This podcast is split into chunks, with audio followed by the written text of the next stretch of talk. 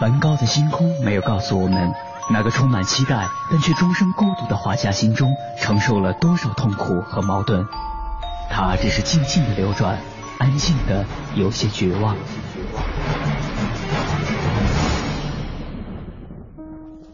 莫奈的睡莲没有告诉我们，那个喜爱平静的人在动荡的时代中，心里有着多少的叹息和遗憾。他只是静静的绽放，用柔弱的身躯撑起了整个时代。毕加索的线条没有告诉我们，那个一生充满激情与创造的人心中有着多么宏大的理想和期待。他只是霸道的出现在每一幅画作中，让世界都看到了自己。如果说一幅幅作品是一次次印象，那么这些印象背后的艺术家们究竟又有着怎样的故事？凡尘工作室艺术系列全新话题：印象、写实与浪漫，带您一同走入艺术背后的世界，对话艺术家，还原他们最真实的样子。讲述他们最浪漫的艺术理想。本期话题：心机发妙里，家家刀石声。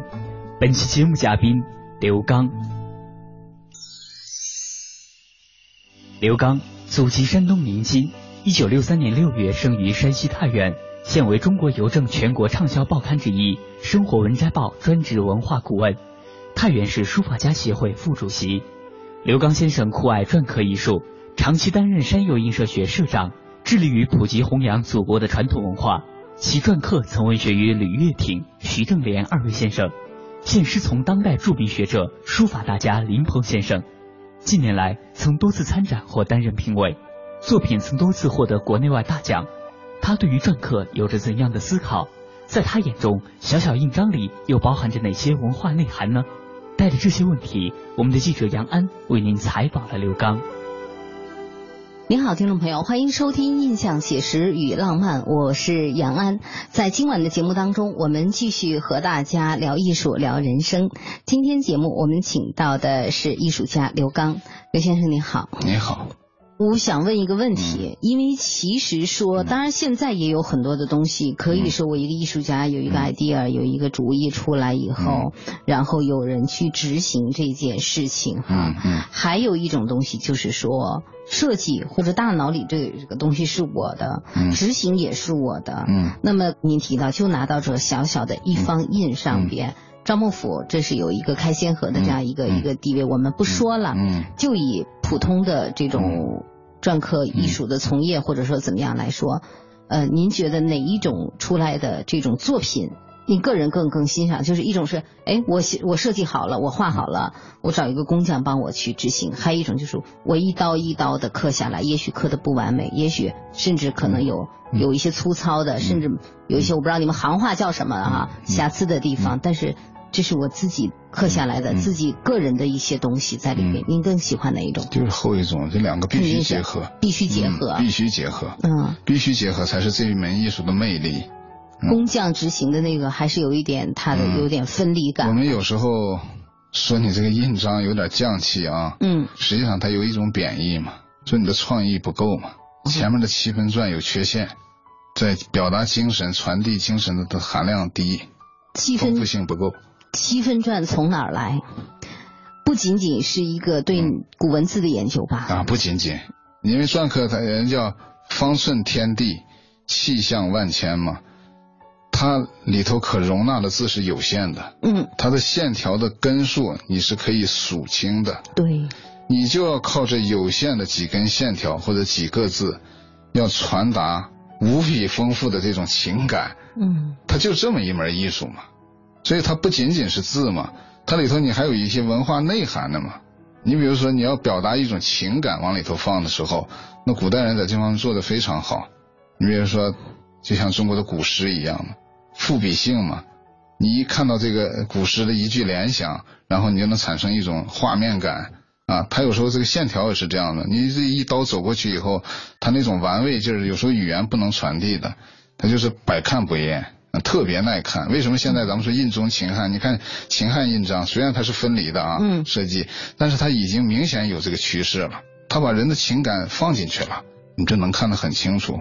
篆刻家发现了这个了嘛？嗯，发现了这个以后，他就开始自己干，说我也行了，然后他就刻出很多流派来。流派都主要有哪些流派？流派嘛，浙派、皖派，还有这个后来的像黄幕府这家依山派。这些流派有什么不一样？跟它的水土还是有有有关系，地域文化，还有他们的这个有一些那个城市化的东西。你比如说，呃，篆刻里头大致分这个，呃，印中求印，就是我这方印刻的，基本上是从古代印章上的一些精华提取出来的。还有一部分，借鉴前人的，哎，印中求印为主。你比如这是浙派啊，你比如说皖派呢，就是呃，印从输出。嗯。因为搞篆刻的人篆书都应该很好。嗯。他的书法呢，充分的表现出他一种篆书的一种功力和审美，这也是一种创新嘛。明显他就跟前面。印中求印就不一样了，嗯，还有后来在这个基础上又提出一种印外求印，这就更丰富了。印外求印，你比如说，他可以随便把那个大自然的一种意象，他也可以用篆刻的形式表达出来。你比如咱们说的那个以前的那个古代的铜镜后面不是它也有文字吗？对对对。啊，他那种文字也可以入音，就是靠你这个篆刻家的那个眼光和你那个印文字修养。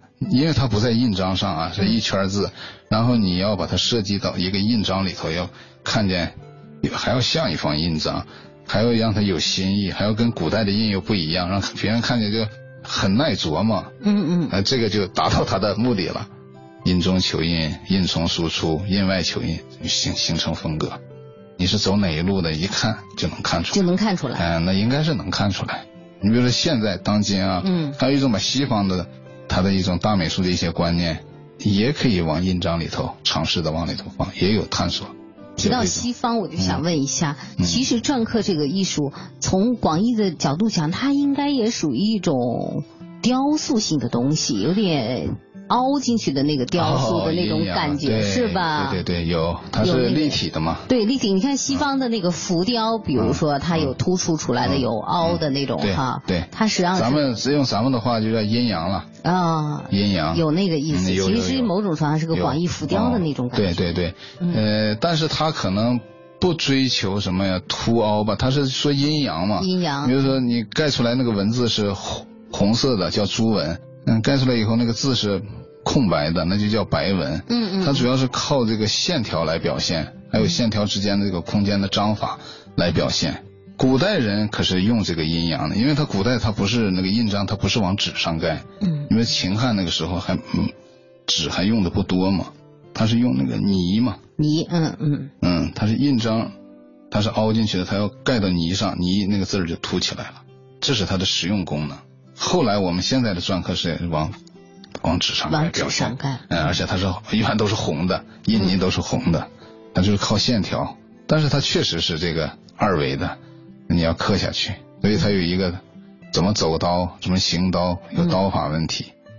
一个篆刻家他的这种艺术造诣的提升，嗯，你觉得要有哪些方面？呃，一个是篆刻里面的一些，你比如说啊，你比如说你的字法或者叫篆法。再一个呢，你的刀法；再一个，你还有一个章法的嘛，你要把它团成一个印章嘛，还有个章法，这个是篆刻里面的这几个必须具备的。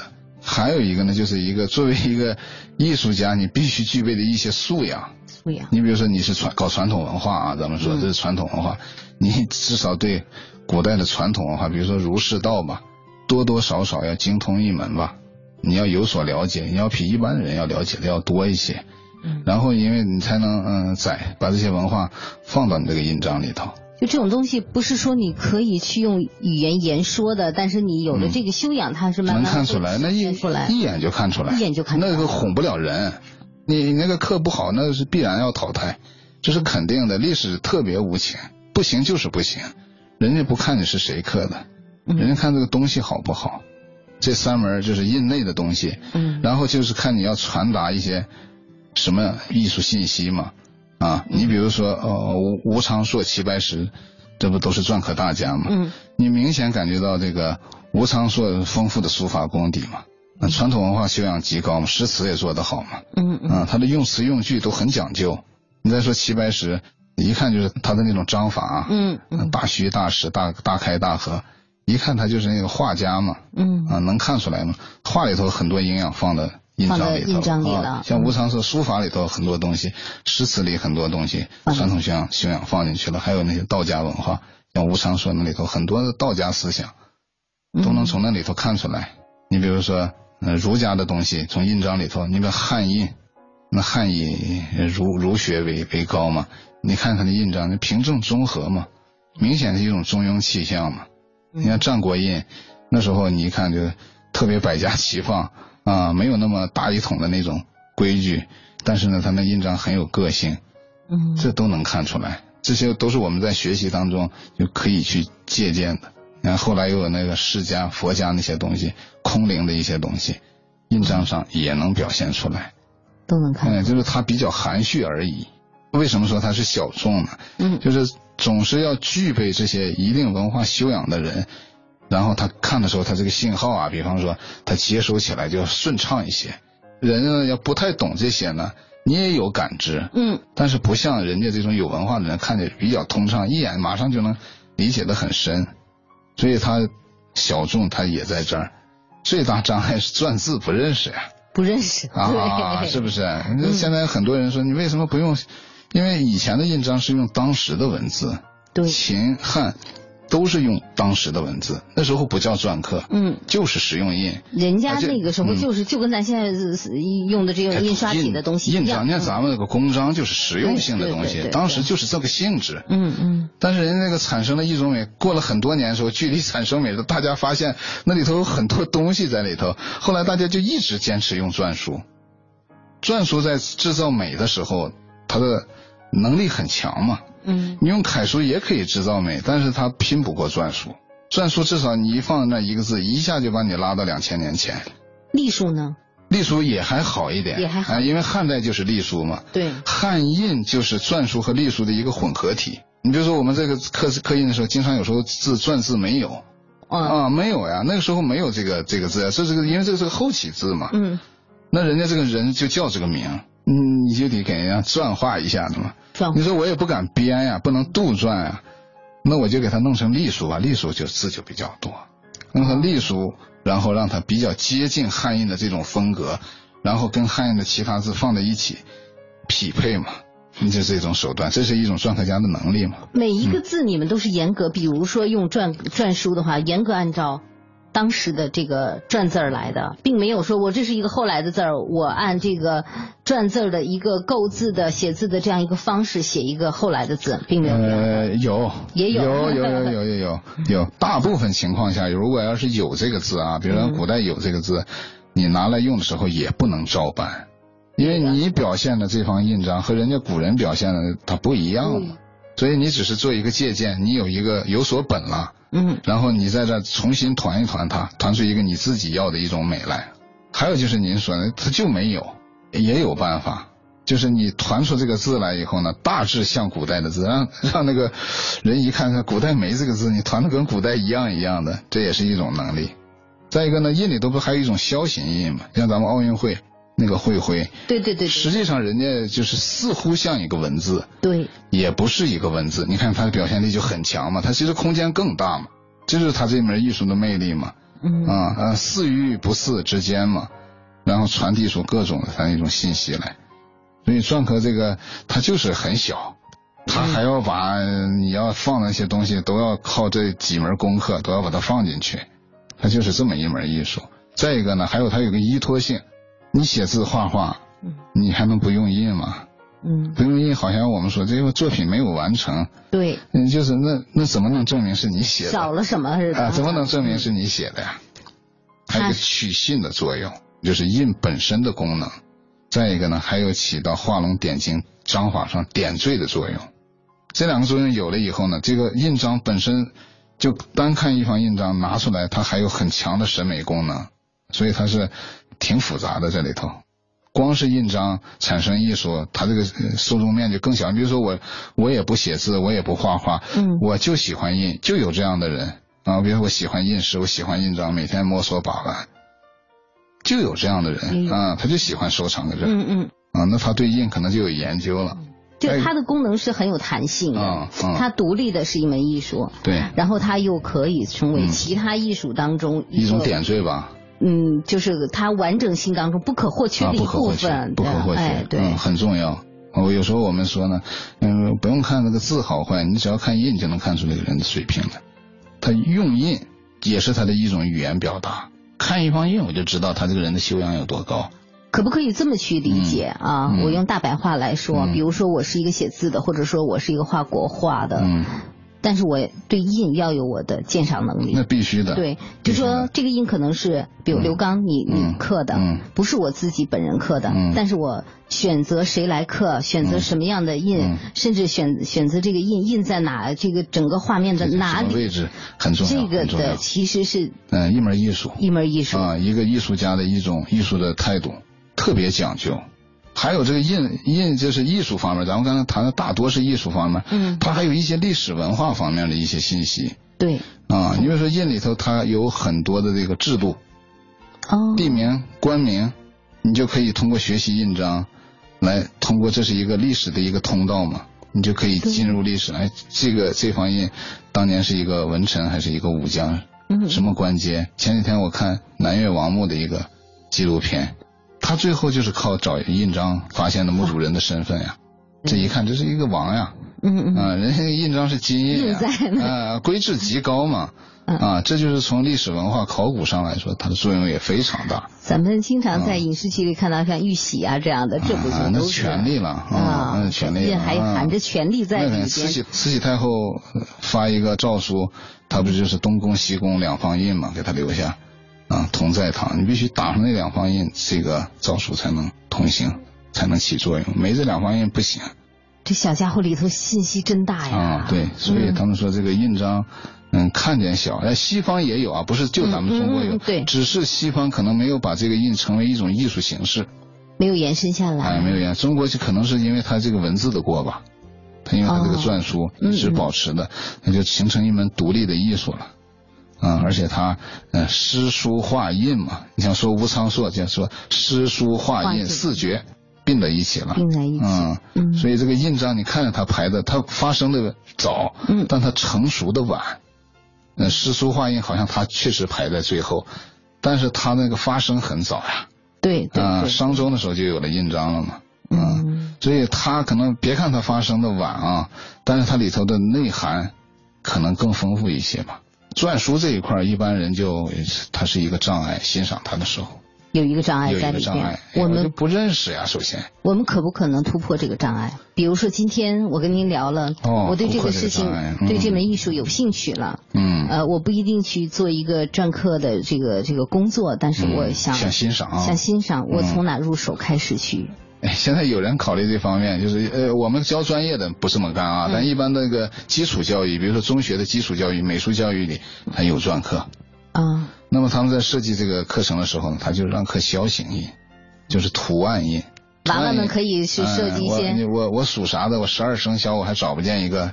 花嘛，我刻一下，我我打在我的作品上也很美嘛。我刻个奥特曼出来也行，小孩子们，你先去琢磨这事儿，哎，这就是可能就是一种兴趣的培养。那比如说，我想欣赏，想作为收藏也罢，欣赏也罢，我看一看古代的这些经典的作品，惊人的作品的好坏，我自己培养我自己的一个审美的。呃，品味或者眼光，我从哪入手？现在我是完全看不懂好和坏的时候，从哪入手？我觉得肯定要先解决文字关吧。还得先认字儿。嗯，把文字关解决。文字关，中国不是以前有一本字典嘛？全世界最早的一部字典叫《说文解字》嘛。还是要看《说文解字》。以前的读书人大概都从《说文解字》认篆字嘛。那认了篆字以后，你就对那个古文字有理解了，然后你读书的时候对这个字理解就不一样。篆刻呢，也是大概从说文入手比较妥当。嗯，现在当然也有一些搞古文字学的一些著作，也可以拿来看。北大的高明啊，复旦的裘锡圭啊，他们都有一些很好的著作。当时也是可能搞教学用的，这些你拿来也可以读一读，读一读都做一个了解嘛。你像我说的邓散木的那个篆刻学，它里面也谈到了这方面，它给你们里头设计的一些学习功课，现在人要想有兴趣的话，拿来就可以做。它里头就告诉你，呢篆书有五百四十个步嘛，五百四十步拿了以后你怎么怎么练，它都一步一步给你安排的很很好，很好，有日课，有一个程序性的啊。如果你要按那个走，应该马上对这个篆字就有一个，嗯，很很快的提高，因为知识能够迅速积累起来。哦，应该是一点问题没有，一点没问题。毕竟是中国人，对，毕竟是中国字，肯定比学外语快，毫无疑问。因为他那些语言文字都都是中国的，而且你中国人有这种思维能力，有这种悟性。我们血液里的东西。对，大概五百四十个部哈，你大概学会大概三分之一，那那那些部以后，你就有一种感悟了。这种好坏也是在学这些步的时候就提高了，就提高了，提高了。然后你当然你要先欣赏欣赏印章吧，你当然要拿来一些秦汉的一些经典，要进行一些嗯读品读，嗯，然后后来的一些篆刻流派的一些，比如说西陵八家，嗯啊，还有这晚清四家这些印谱，那你现在都很方便，现在太方便了，连那块石头的照片印面你都能看到，然后你进行一个欣赏和阅读。嗯，大概很快就能提高。篆刻挺有意思的，它真的是有依托。它一方面是，比如说它依托字画，它会出现在这些上面，这是它的一个使用功能。对。另一方面呢，就这个作品它本身，它要依托一个材质在里边。嗯。它要在石头上或者在什么上边去。对，是。现在发现这个东西讲究也挺多的，是吧？石头现在。哎呀，现在收藏热吧，就这个印石啊，看着很小。对，你比如说田黄，以前不就乾隆喜欢吗？对，啊，那叫印石之地嘛，帝王的帝嘛。还有呢，我们说呢，印石里头有三宝嘛，呃，田黄、鸡血、白芙蓉嘛。这说起来都是印石，嗯，实际上你听啊，它是印石啊，它首先是能刻印，对。再一个呢，同时它就有观赏价值，石头本身就有观赏价值。所以人家加石铭刻，价值倍增嘛。啊，有了好石头都不舍得让一般人刻，你起怎么也得大家大家哈刻一下，你看这个石头价值就上去了。再一个呢，印石我再简单说一下吧。嗯。印石呢，好像可能啊，我看一些书上记载，全世界都有，它叫叶蜡石嘛。嗯。学名叫叶蜡石嘛，但是咱们中国呢，可能储量比较丰富。而且那个石头特别的华美，大致就分布在这个福建寿山石嘛，再一个就是浙江的青田石，还有就是浙江的这个昌化石，再一个就是内蒙的巴林石，嗯，叫四大名石，就叫四个坑吧，我们就叫，嗯嗯，嗯，其中田黄就产在福建寿山乡，嗯，那个积雪呢是在浙江，积雪昌化，还有一种据说他们叫灯光洞，那就是在青田。嗯，青田山口镇那地方有的灯光石，嗯，他们说这个就是当时篆刻爆发那一下，大概就是文鹏在街上买了一筐子这个灯光洞，然后他大概他的印章都是用这一筐子石头刻出来的，这是后来大概是呃民国或者是解放后这个内蒙古的这个巴林右旗巴林石就出来，那地方也有积雪，现在好像他的那个积雪挖的差不多了，所以他那个。价格成百上千倍的涨，嗯，所以现在搞得篆刻家有点紧张嘛，怕那个艺术能发展，但是石头买不起了，石头就实际上就是资源不够嘛，哈。对。后来我去过青田，嗯，那个地方那个青田石啊，它其实很便宜的。你要想让它增值，不是好青田，就是我们练习用的，嗯，刻起来也很好。这种练习章，它储量还是比较大。但是你要说是那个积雪呀、田黄，那就可遇不可求。这几天你在哪个城市？天气一定晴朗，因为你就是个太阳。有空想念我的话，就首先来说晚安，让梦里星光灿烂。别再担心我瘦了，别把我宠坏。只要你平安回来，就够浪漫。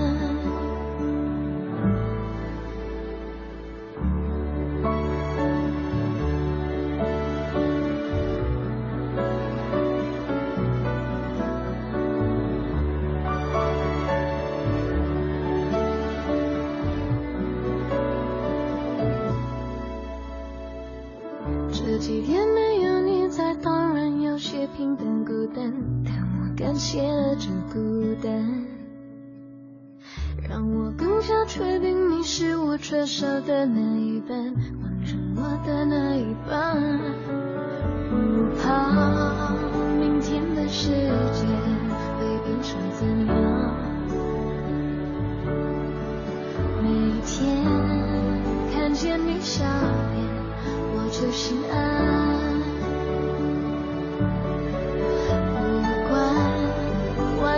世界相逢是怎样？我们还有我们的小小天堂。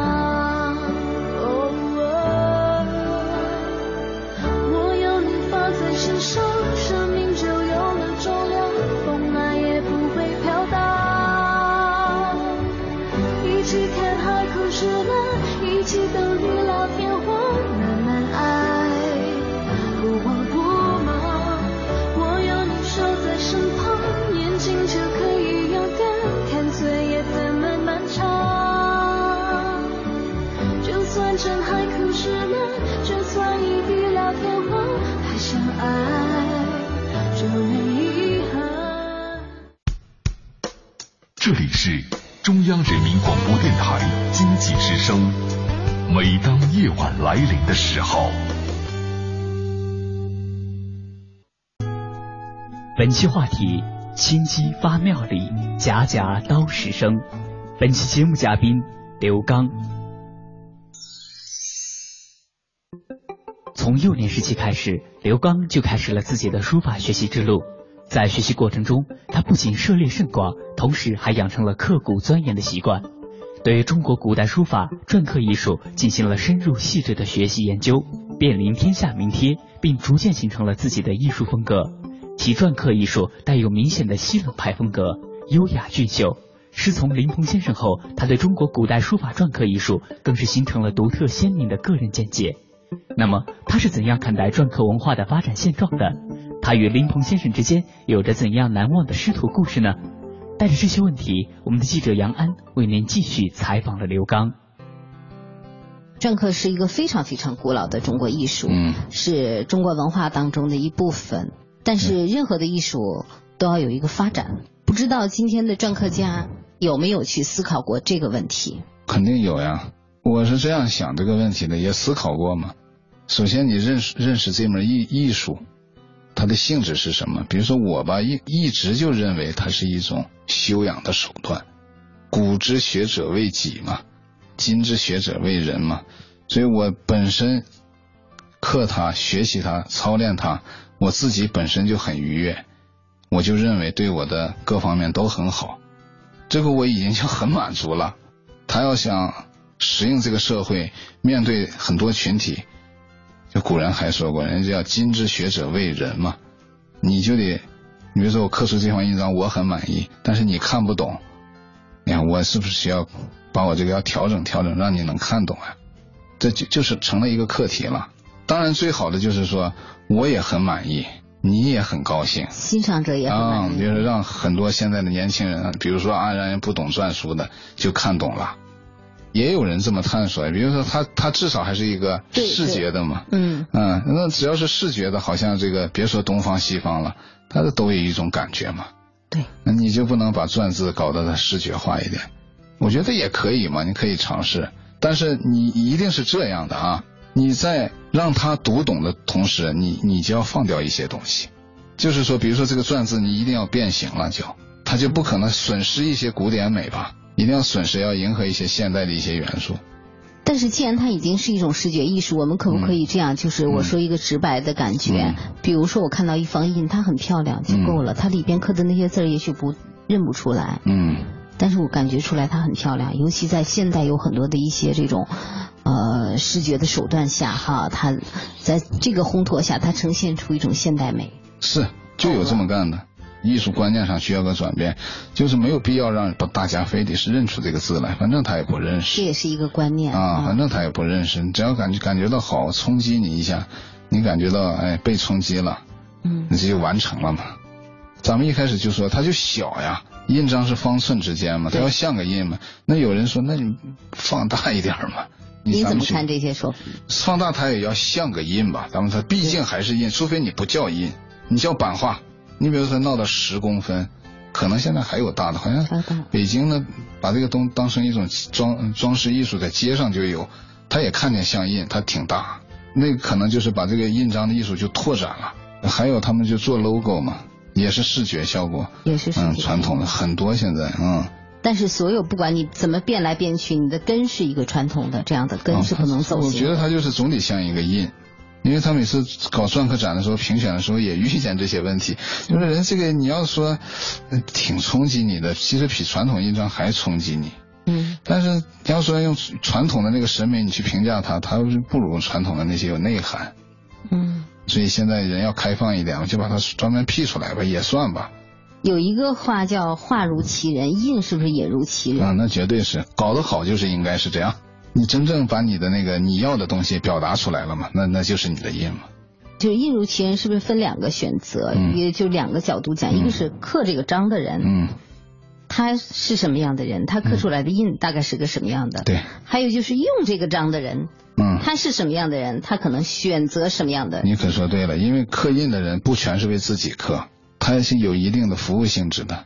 比如说，人家请我刻一方印，就是我我这个字你也知道哈，书法家都是朋友，我这个字就写的比较的中正雍和的那种，那我可能刻印要跟人家这个要协调，因为你不能喧宾夺主，你要配合人家这个嘛，是吧？人这个人呢写的比较的放一些，比较张扬一些，你这个印表现的时候也要张扬一些。比如说人家这个印呢就是一个藏书印，嗯，书上盖的，那你就要刻的要干净。线条要细一点，不要污染人家的图书。可是那几方印都是你，嗯，都是篆刻家，你是你的作品，嗯，跟你自己的审美要协调，同时还要服务于人家。你比如说齐白石本人不刻藏书印，有恐污染图书，他知道吗？他这方印盖在书上不美吗？印的用途除了书画上的印，藏书印还有都有些什么？嗯，他是这样分的嘛？嗯嗯，你比如说你首先有名章。名章啊，我的名字，嗯，那个书上也可以盖你的名字，作品上盖你的名字。如果我要盖两方呢，我就不能再盖我的名字了，我总得盖选一个词吧？对啊，比如说我有一个斋号，能不能再多盖一个斋号，叫斋馆印？比如说我还特别喜欢一句话，嗯，我想用在我的作品里，嗯，那么这句话也许是一句诗，也许是一个格言，嗯，那这就叫闲章了。这个你可以往作品上用。这就是我喜，我是一个搞版本的，搞藏书的，嗯，我就希望有拥有一方自己的藏书印，某某某藏书，或者某某斋藏书，他就专门就是要往比较好的版本上头盖的，那这就是藏书印，嗯，还有说那是我是搞收藏的，我有很多我自己的收藏，某某某珍藏，某某某收藏，那是收藏印。只要用印的地方都可以，比如说我是我是一个拓手拓碑的，嗯嗯，啊，我希望在我的拓碑上留下我的痕迹。你某某某手拓，你给我刻一方印，这也行，都算自己的一个信用嘛和点缀，还有自己的一个价值取向，嗯，审美都可以用。其实内涵非常非常的丰富啊，非常好。嗯，有能够坚守在这个地方的人，我们觉得很不容易。嗯，他就是喜欢。其实挺有意思，他这个就是比较累啊，你比如说眼睛啊、颈椎啊这些的，多多少少要受点影响，但是架不住他有魅力啊。我为什么提到说能够坚守在这个地方的不容易呢？一个您刚才说了，真的，我们想想在石头上刻字儿啊，啊，需要一些力量，对力量。嗯。另外一个，这些年艺术的发展呢，在很多的领域，貌似很热闹。有很强的诱惑，嗯，存在，嗯，但是好像这个领域还是比较干净的，是吧？这个我觉得什么原因？因为它比较小众嘛，比较小众。比如说，它就不在那个浪尖风口上嘛，不在。你要冲也一下冲不住它，它就它在艺术的行当里头，它就比较有隐士身份。我觉得它有内涵，但它不张扬，而且它的生命力极强。你比如说，在冲击传统文化的时候，文革的时候啊。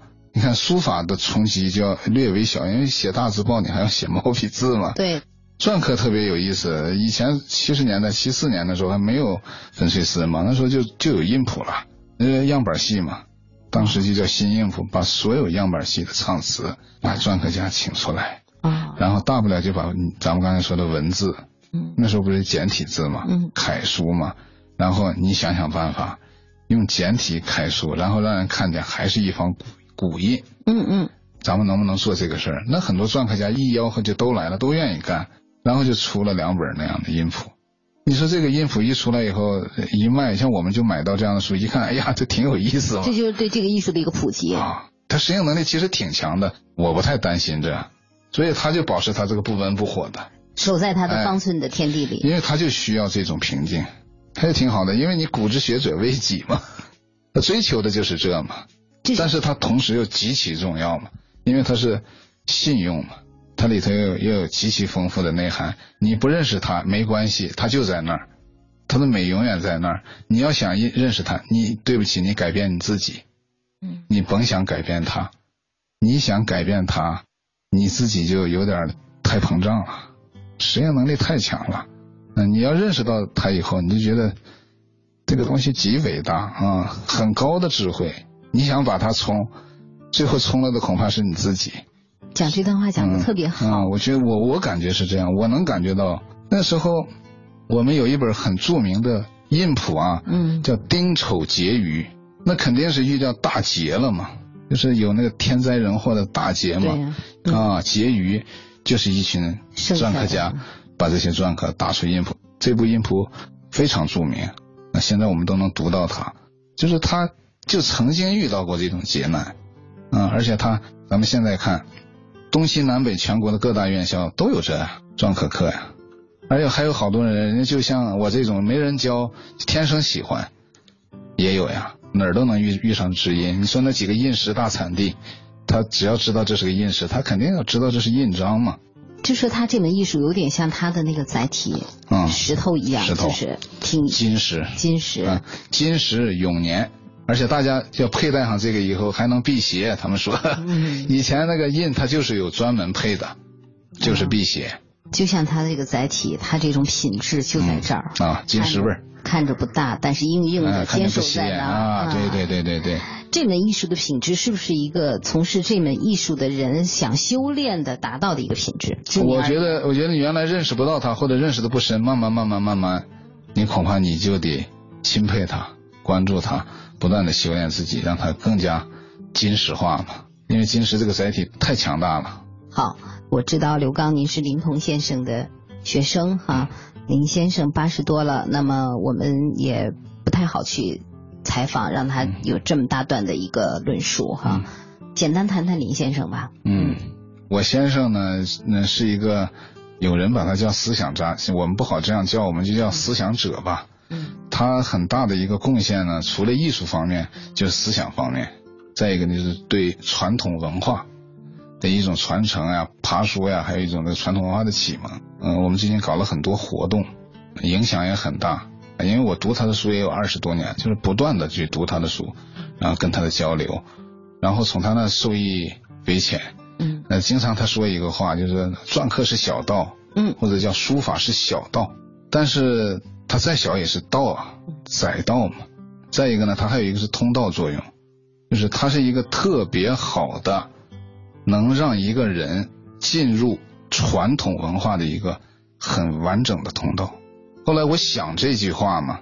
他的启发嘛，就是说你现在人精神上都要有个追求，对这个能理解啊。比如说我对传统文化也有个认识，您刚才也说，我想认识一下篆刻，或者我认识琴棋书画，这都是一个通道。但是当你进入这个通道的时候吧，它有有的通道呢，它受干扰。你比如说绘画，人家西方有绘画嘛，对你这个干扰就很大。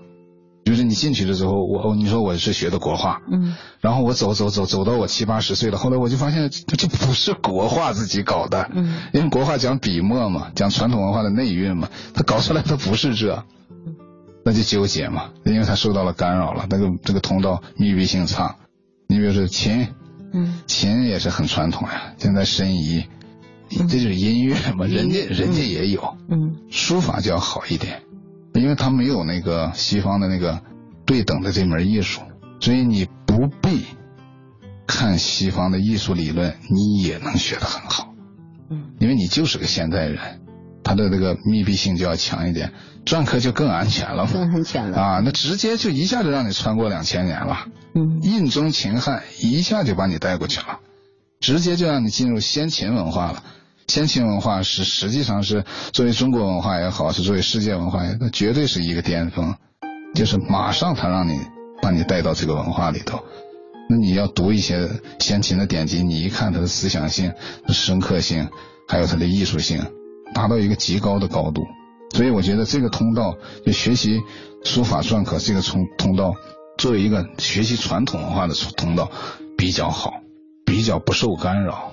这个就是林先生跟他谈话的时候，他经常。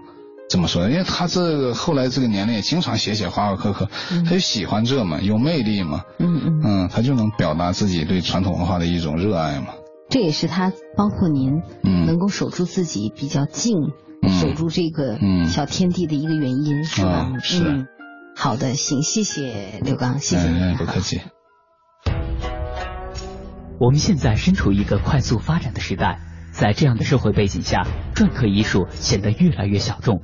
喜欢并能坚持者寥寥无几，这不仅是由于庞大的字体库难以掌握，同时电脑等机器刻印也在大量的替代手工制作，于是越来越少的人坚持学习篆刻。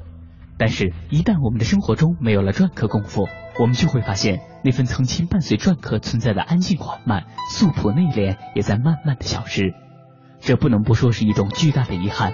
所幸还有一些人坚持了下来。一本本书，一块块石，一把把刀。刘刚在这个稍显浮华的世界中镇守着自我，深然竭力地抛开繁琐，将自我和篆刻融为一体，让每一个看到他作品的人心都被点亮，完美而纯净。本节目由凡尘工作室策划制作，总策划王小晨，执行策划张云远，制作人马素双。